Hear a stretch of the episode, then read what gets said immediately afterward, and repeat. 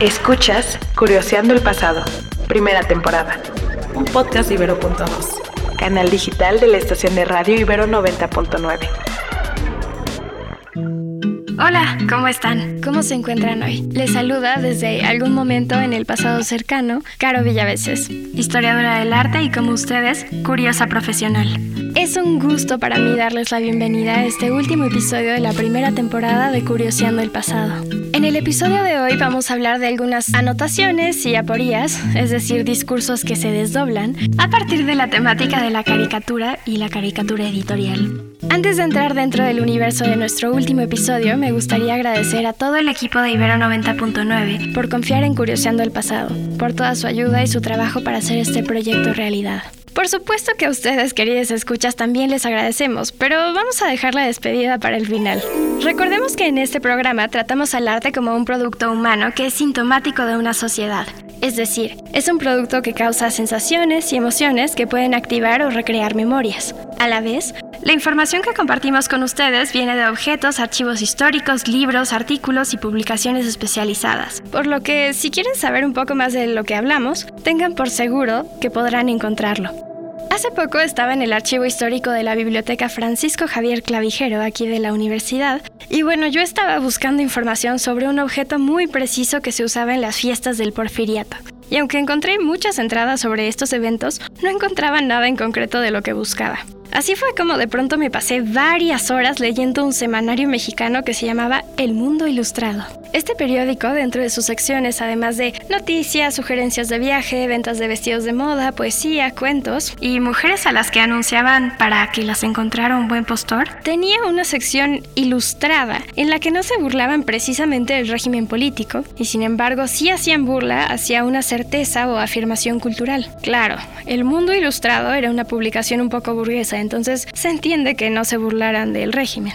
Pero me quedé pensando en que hace mucho tiempo no veía una caricatura editorial o política que criticara algo actual. Digo, con excepciones a algunas publicaciones en Twitter, pero no se me iba de la cabeza ¿Cuándo fue la última vez que abriste un periódico de papel actual, no del archivo histórico que estás viendo? ¿Cuándo fue la última vez que leíste esta sección? Como muchas personas, aunque sí haya crecido con padres y abuelos a los que les gustaba leer el periódico y lo incorporaban en su rutina matutina, leer prensa impresa no es algo que sea parte de mi día a día. Y no digo que esté bien o que esté mal, considero que en nuestra época se puede accesar a la información a partir de un montón de dispositivos y canales de comunicación, pero sí considero que, aunque las noticias llegan a nosotros a través de medios y dinámicas digitales, el género caricaturístico en el periódico lo hemos dejado de lado. Tal vez se convirtieron en memes o tal vez simplemente es un fenómeno que poco a poco ha perdido a la afición. Curiosemos pues un poco sobre la caricatura en general. Existen varios textos en inglés que hacen una clasificación general de la caricatura, argumentando que puede existir una que se dedica a distorsionar la representación de un individuo, a la que se refieren con la palabra caricature, y otra que distorsiona la representación de problemas, situaciones o ideas, a la que se refieren con la palabra cartoon. Por alguna razón, ambas palabras de clasificación son traducidas al español como caricatura, lo cual podría significar un problema o una posibilidad para que no necesariamente exista una cualidad sin la otra.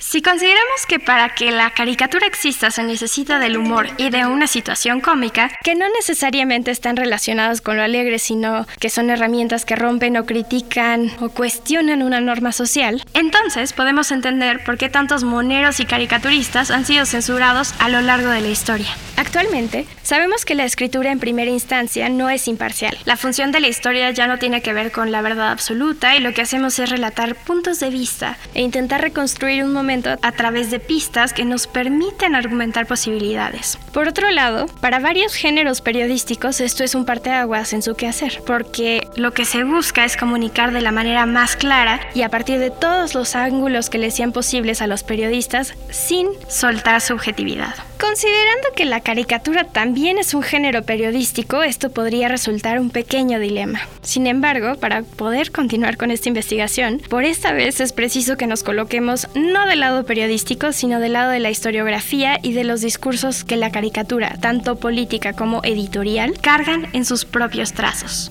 Desde este lado de la discusión podemos argumentar que en el caso de la pluma y el dibujo el gesto de la imparcialidad resulta un poco más difícil, pues en estas imágenes el discurso iconográfico siempre tiene una opinión. Es decir, para entender el chiste o la burla de un dibujo y poder decodificar el chiste visual, se debe entender tanto la regla hegemónica, ya sea cultural o del régimen político, tanto como la postura de quien nos la muestra.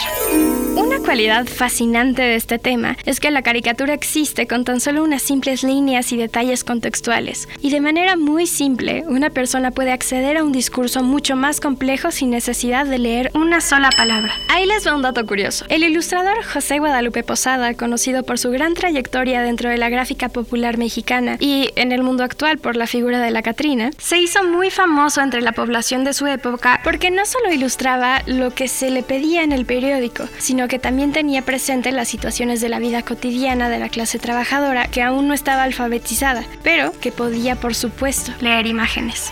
Otra anotación que puede resultar interesante es que quienes practicaban y practican este género tanto periodístico como humorístico conocen a la perfección su ambiente. Es por eso que a veces ver caricaturas nos puede revelar mucho más cómo era una sociedad anterior que el ver las pinturas o las imágenes oficiales producidas al mismo tiempo. Digamos que mientras que las imágenes oficiales nos hablan de una proyección de ideales, la caricatura nos delata los discursos de relación, es decir, el cómo estaba la cosa. Un ejemplo claro de este tema es una viñeta que me encontré en uno de los semanarios de El Mundo Ilustrado de 1895. La viñeta se titulaba Abnegación y gratitud ratoniles y mostraba a una pareja de ratones, una, claramente femenina, porque la dibujan más delicada y con un collar brillante.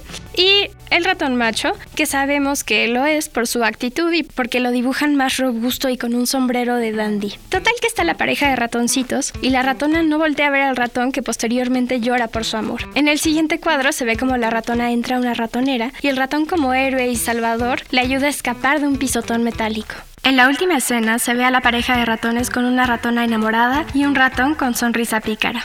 Recordemos el título, Abnegación y gratitud ratoniles. ¡Qué impresión!